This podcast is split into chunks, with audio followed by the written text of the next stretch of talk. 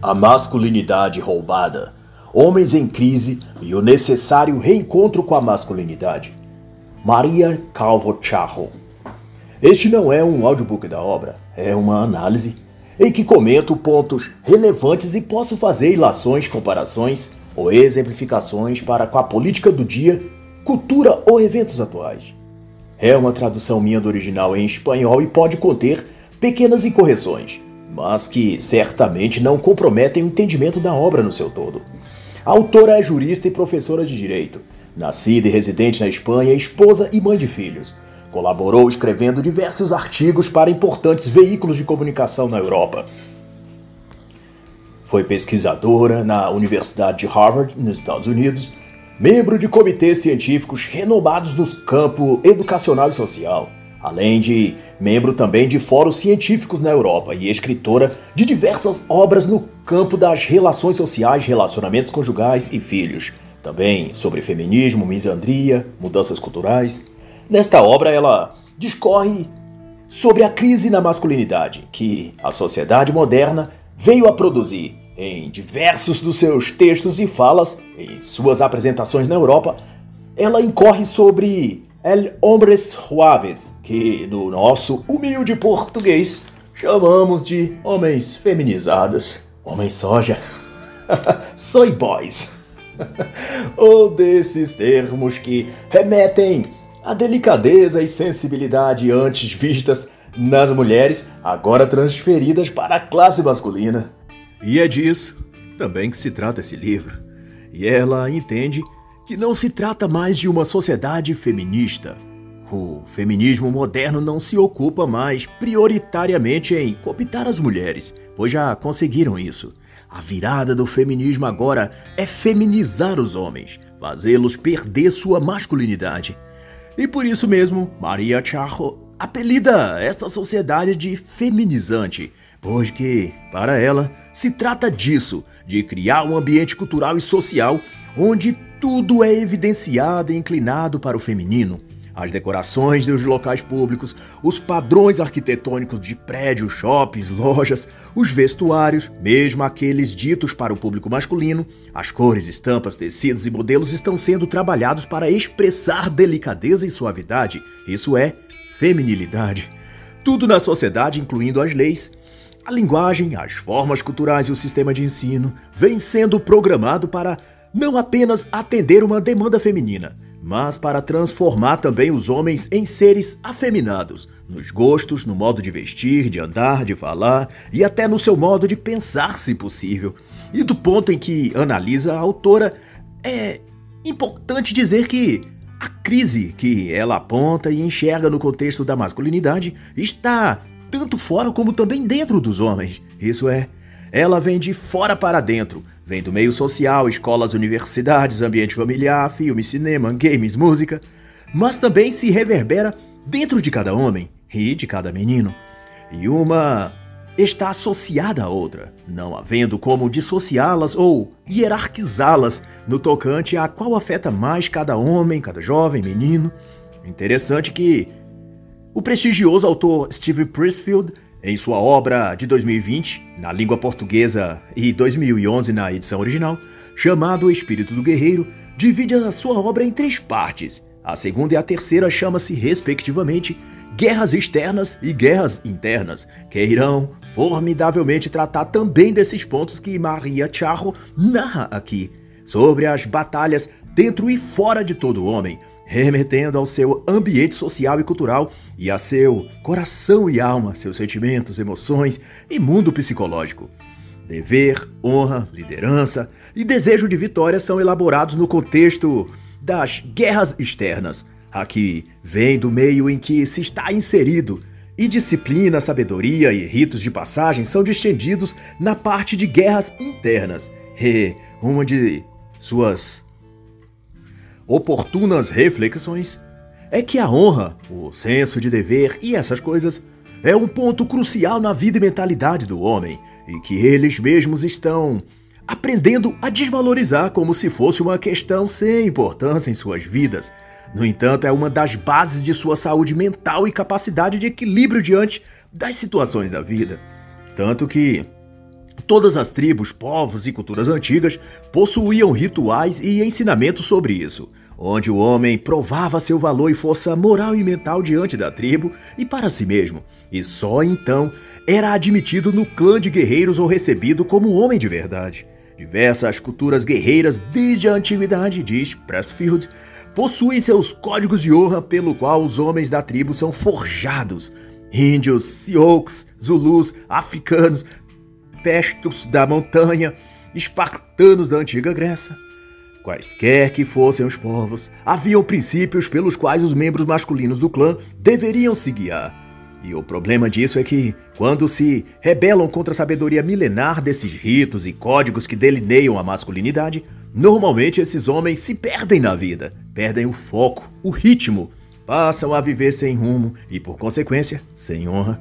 Embriagados, desmotivados, entregues aos vícios, sem metas e sem nenhum plano ou caminho definido para seguir. Apenas barcos sem leme nem velas empurrados pelo vento pelo mar afora o que vier é lucro. Não já ouviu essa palavra sendo dita por muitos por aí? Pois então, são barcos à deriva, não tem rota, não tem objetivo onde chegar. Perderam a honra que rege a conduta masculina. A marca de honra de um homem está inculcada em tudo que ele se dispuser a ser e fazer, no seu trabalho, nos seus estudos, nos seus relacionamentos. A honra ou desonra dele é vista e sentida no quanto ele se dobra aos vícios descontrolados, ao tipo de vida vazia, às condutas desprovidas de honestidade e retidão de caráter. Honra é o salário psicológico da vida de um homem. Está ligado à liberdade e busca de plenitude, coisas que não podem ser compradas com dinheiro algum. Apenas podem ser conquistadas e desenvolvidas com ações honradas, palavras firmes e de sabedoria e uma postura imaculada diante da sociedade.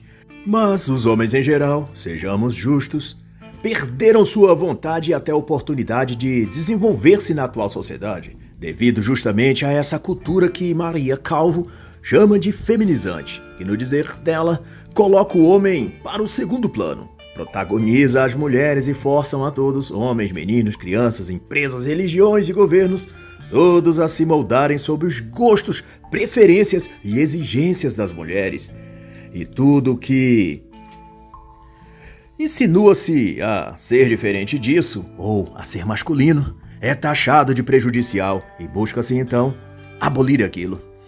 Seja isso uma forma de falar, de vestir, um tipo específico de profissão e até eventos históricos já ocorridos, onde o protagonismo tenha sido de homens. Até isso se busca modificar nas narrativas academicistas e cinematográficas para inverter e colocar a mulher em maior evidência. É um mundo feminizante. Até a segunda década do século XX, diz então a autora, toda a estrutura social e política era regida por estilos de atuação masculinos. Desde então, a cultura feminina se impôs a ponto de suprimir e reprimir quaisquer indícios de expressão de masculinidade.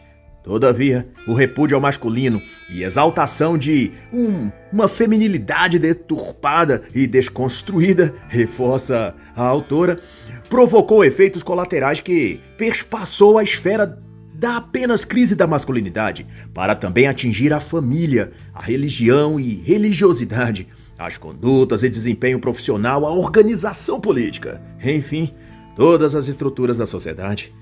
Não é que as mulheres conquistaram ou acharam o seu lugar, elas tomaram ou buscam fazer os lugares que eram ocupados por homens, não apenas em questões de função profissional e salários ou status social, mas na própria postura e personalidade.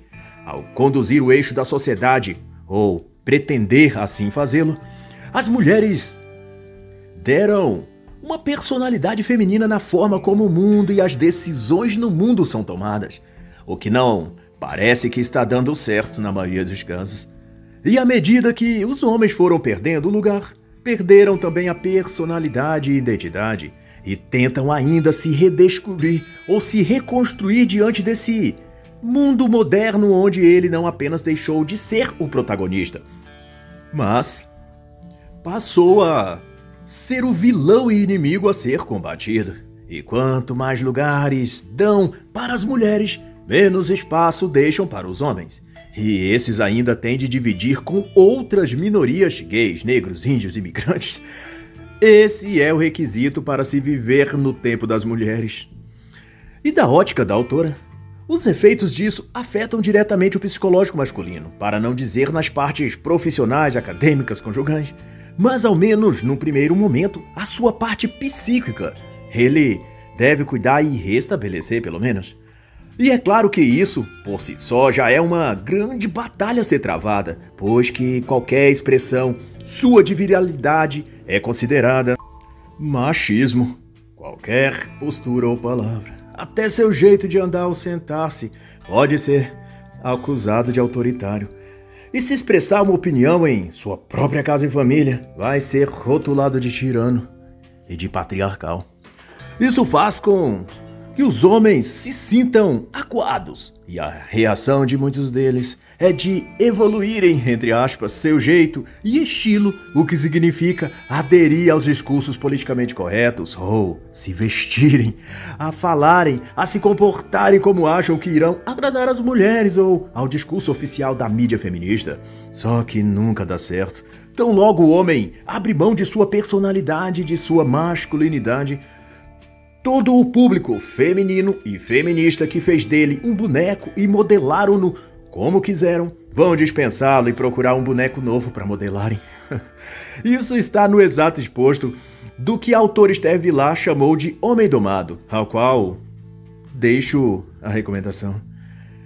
E Maria Charco destaca então, para efeito de maior compreensão, como se dá essa substituição do padrão masculino de sociedade para um padrão feminino e que se manifesta nos mais variados setores e ambientes, na educação, política, no esporte.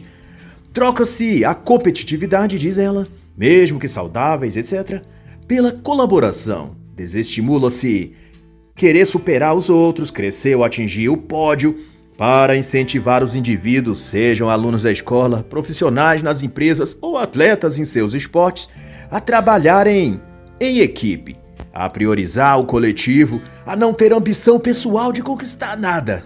Ele é modelado para negar e anular a si mesmo e a ajudar a construir uma sociedade igualitária, a colocar o grupo acima dele próprio. E assim se produz na sociedade mudanças no modo mesmo de organizar e tratar os mais variados assuntos, que se espalham na forma de conteúdos escolares e educacionais, de pautas jornalísticas, temas de filmes e seriados, leis políticas, normas sociais e muito do que a autora chama aqui de sociedade feminizante é a parte mais visível ou exposta da grande teia discriminatória contra os homens, que, numa forma simples de dizer, significa estabelecer um modelo social predominantemente feminino. E todo esse processo é justificado pela alegação de se criar um mundo mais justo para as mulheres, mesmo que para isso tenham de demonizar os homens, atacar sua autoestima, fazer sua imagem ridicularizada, grotesca, estigmatizá-los de machistas, autoritários. Depois de moer suas mentes e espíritos com esses rótulos, transformam então, tantos quanto puderem, em homens desconstruídos, sensíveis, delicados, suaves e maternais, ou seja, torná-los destituídos de características naturais masculinas aptos, portanto, a viverem no novo modelo de sociedade feminizante, o matriarcado social.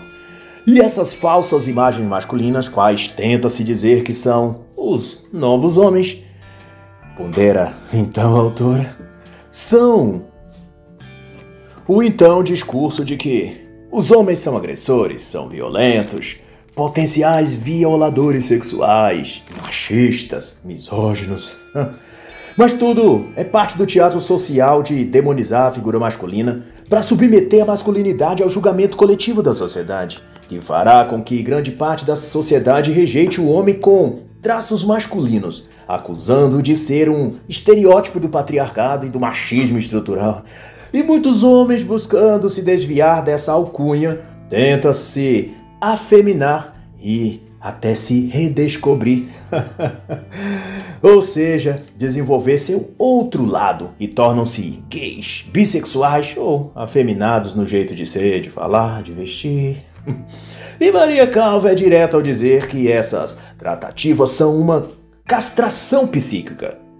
Mas ela é também clara ao afirmar que, muito ao contrário do que acham algumas das próprias mulheres, isso não beneficia elas, as mulheres, em nada. Pelo contrário, esse tipo de demonização aplicada aos homens acaba produzindo sentimentos de frustração nesse público, que os estimula à violência, alimentando um monstro que se voltará contra as próprias mulheres. Onde todos acham que vai parar, diz ela, essa pressão sistemática de propagandear que as mulheres são belas, puras e boas e os homens são os maus opressores. O fim disso não pode ser bom. E para Maria Sharon, o alegado empoderamento feminino é, na realidade, um apoderamento das narrativas e símbolos que se mantêm sobre a sociedade no quesito de sinalizar virtudes, como afeto, doçura, companheirismo, apreço familiar, dedicação, mas não significa que elas sejam assim realmente. Essa adesão é simbólica, metafórica. As mulheres possuem tantos ou iguais defeitos quanto os homens, mas no campo das narrativas, o discurso da virtude pertence e está a favor das mulheres, e por muito se repetir de que são meigas, belas, virtuosas, semideusas. é essa a imagem que se perpetua no imaginário social.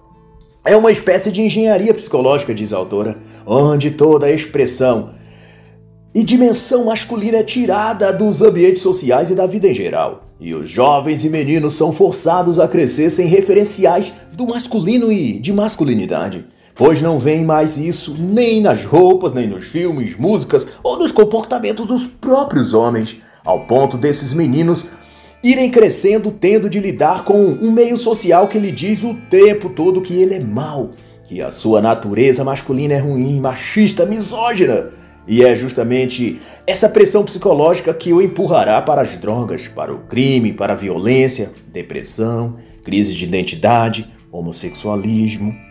Nas escolas, diz então ela, a predominância de aprendizagem e propostas pedagógicas são predominantemente voltadas para a feminização desses meninos, para torná-los mais delicados e sensíveis, o que significa forçar esses meninos a uma crise de identidade, a ficarem castrados psiquicamente. E uma posse de estudos de importantes pesquisadores da área educacional. A autora subscreve e bibliografa adequadamente neste livro, denunciando que os programas educacionais elaborados nas escolas dão primazia para formar a mente das meninas desde novas, a buscarem desenvolver-se na carreira se prepararem para a vida, serem fortes, independentes e a terem autonomia. E também, é claro, clareza quanto ao que querem para a vida. Ao passo que nenhum procedimento pedagógico é voltado para os meninos nesse mesmo sentido. E por efeito, os meninos demoram a amadurecer, sentem-se por mais tempo perdidos e com dificuldades de se restabelecerem ou de se conscientizarem e até mesmo dificuldades cognitivas. É comum as últimas gerações de meninos demorarem mais para saírem da adolescência. Estudos também revelam que até os 26 anos de idade, em média, os meninos continuam a pensar e agir como eternos adolescentes. Contudo, Maria Charro aponta o problema pedagógico escolar não como causa, mas também como uma consequência de algo ainda mais profundo. Um desequilíbrio social que marginaliza os meninos e homens em geral e impede o seu desenvolvimento pessoal de maneira equilibrada. O que sem sombra de dúvidas afetará sua integração na sociedade desde a sua infância até a fase adulta. E ao refletir então sobre o que provoca esse desequilíbrio social e que gerará a crise masculina, a autora é sucinta ao afirmar que uma dessas causas é a ideologia de gênero.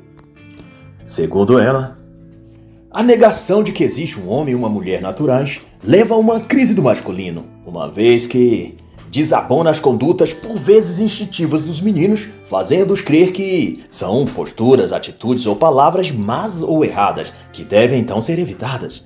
E isso para mesmo Coisas antes naturais e espontâneas, como o modo de sentar, de andar, as formas de se comunicar, ou até de brincadeiras mais competitivas ou de truculência moderada.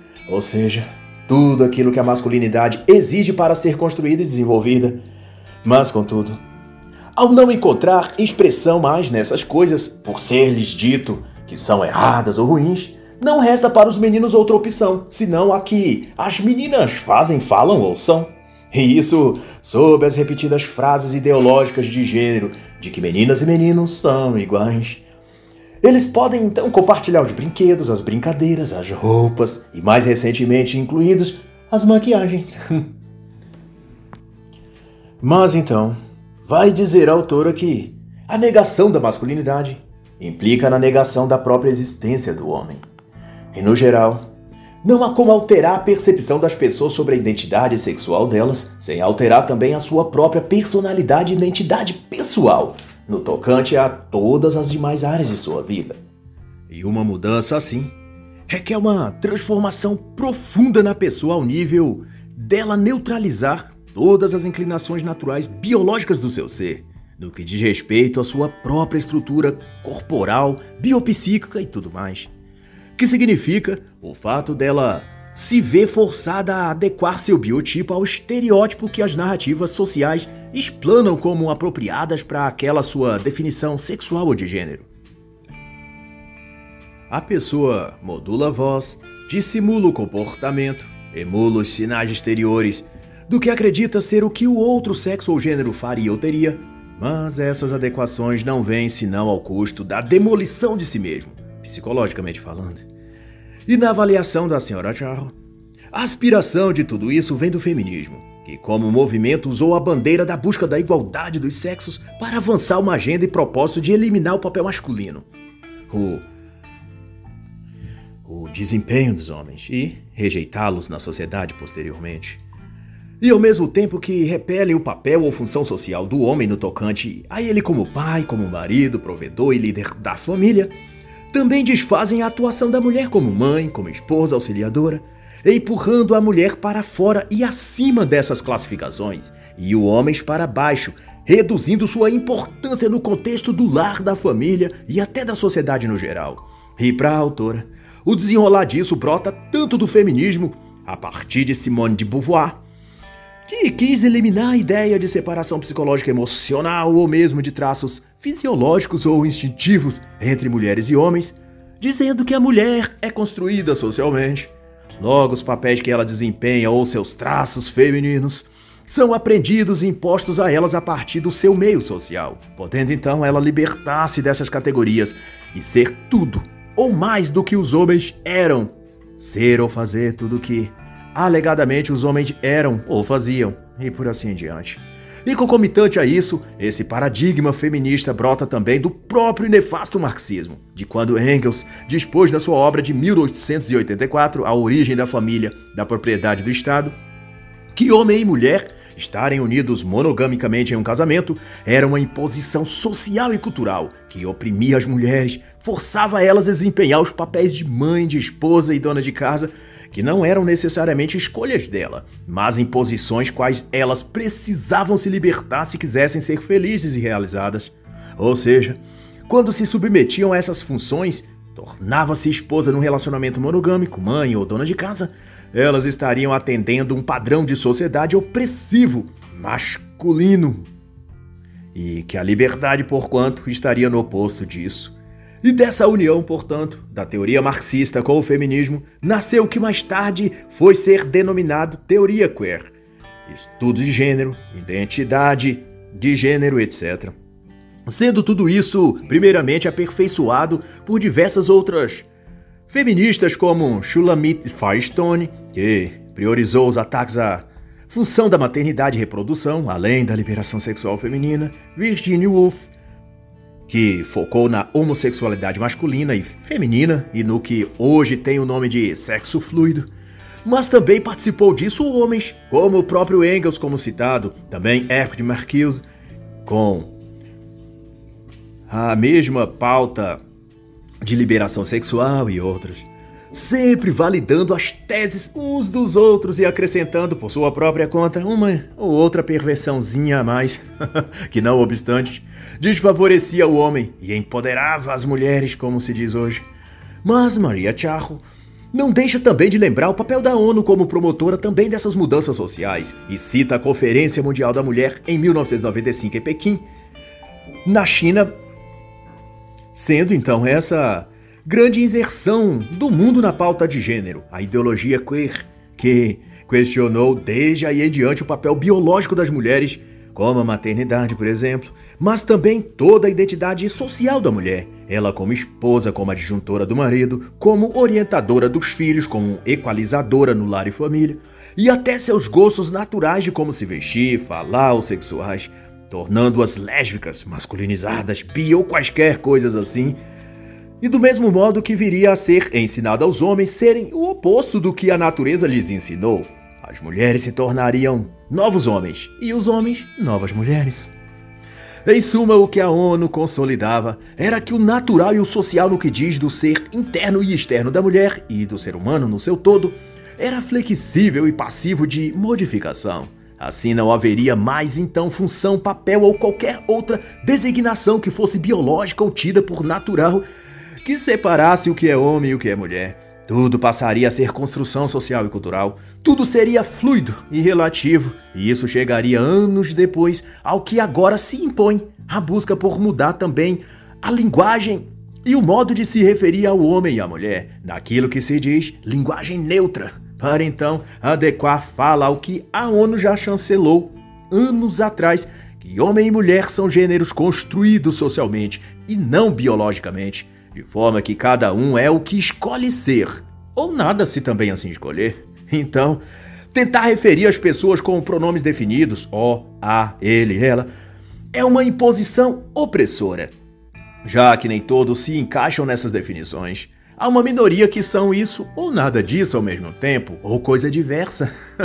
ou hoje é algo disso e amanhã já não é mais. Logo, é opressor determinar o que ela seja. Assim, a fluidez dessas pessoas necessita de uma fluidez também na linguagem para se referir a elas sem magoá-las.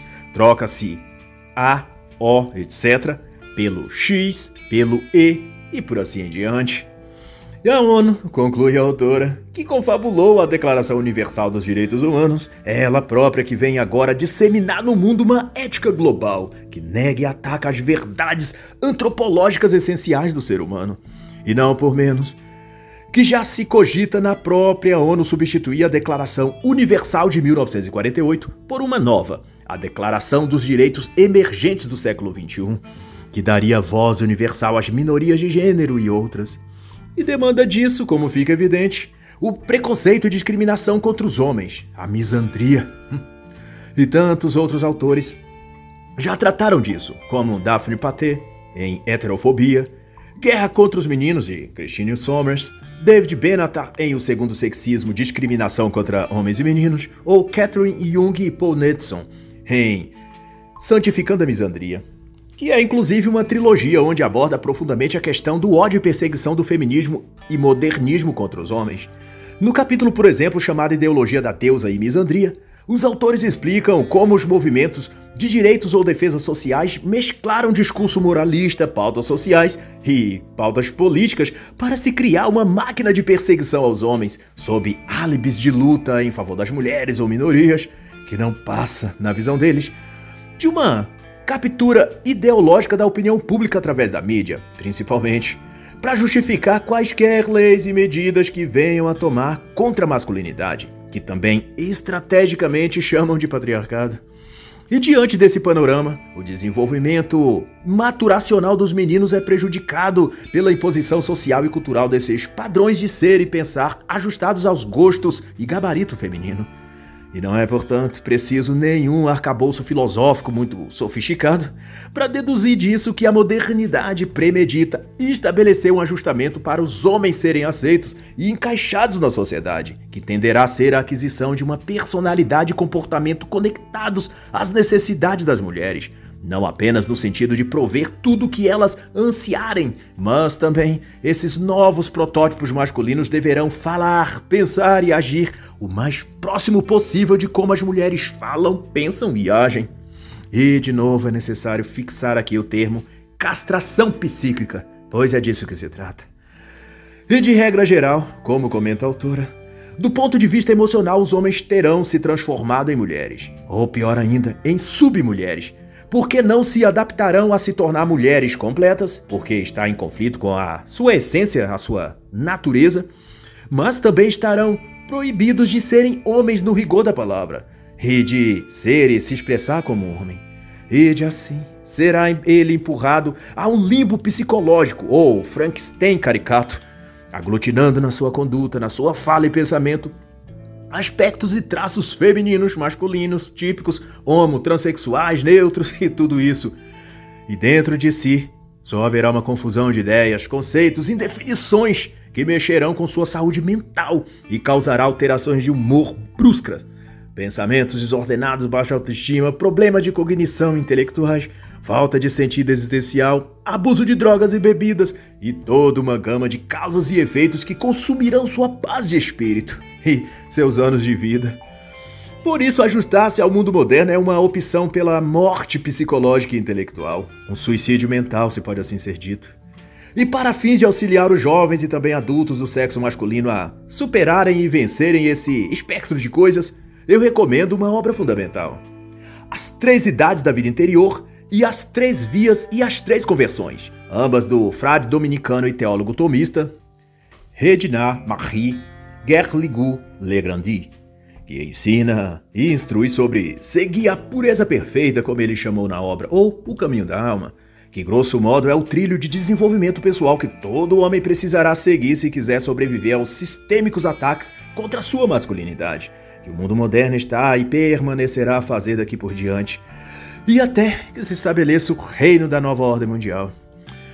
Mas não deixarei também de citar a obra De Homens para Meninos, A Construção da Imaturidade Moderna, de Gary Cross, onde ele fala da geração Pepsi em um dos capítulos, mas que abarca e expõe o comportamento e mentalidade modernas, como por exemplo, quando ele dilucida sobre a escravidão ao glamour, que foi uma tendência cultural entre os jovens anos 1970 e 1980, mas que pode ser perfeitamente transposto para o contexto das selfies para redes sociais ou aplicativos de namoro, ou também sobre a cultura do TikTok, por aí vai. No cerne de um e outro fenômeno está a rebelião, nas palavras dele, contra a maturidade e uma tentativa ou desejo de abraçar uma adolescência perpétua, vivida com hedonismo e sem responsabilidade. Mesmo naquela época, a masculinidade no conceito tradicional era já atacada e chamada de conservadorismo burguês. Mas, porém, não eram só feministas raivosas que faziam coro a isso. Muitos homens jovens naquele tempo já aderiam a essas ideias e modelavam a si mesmos conforme essas tarjetas sociais. E, no mais a mais, Quanto à obra de Maria Charro, cabe a conclusão de que os homens devem desenvolver uma imagem concreta. Uma imagem determinada específica de si mesmo, onde sua masculinidade não seja submetida a experimentos sociais, e isso deve-se a ele mesmo, ao modo como ele decide viver, em busca da aceitação a grupos, movimentos ou o que for, ou a postura de firmeza e imutabilidade diante de uma sociedade em ruínas. E na visão da autora, essa é a nuvem mística, na qual o homem antes vivia e agora precisa voltar a viver se quiser sobreviver ao final dessa guerra contra os homens. Mas para viver isso, ele não precisa captar alguma mensagem ou código exclusivo dos iniciados ou nada assim.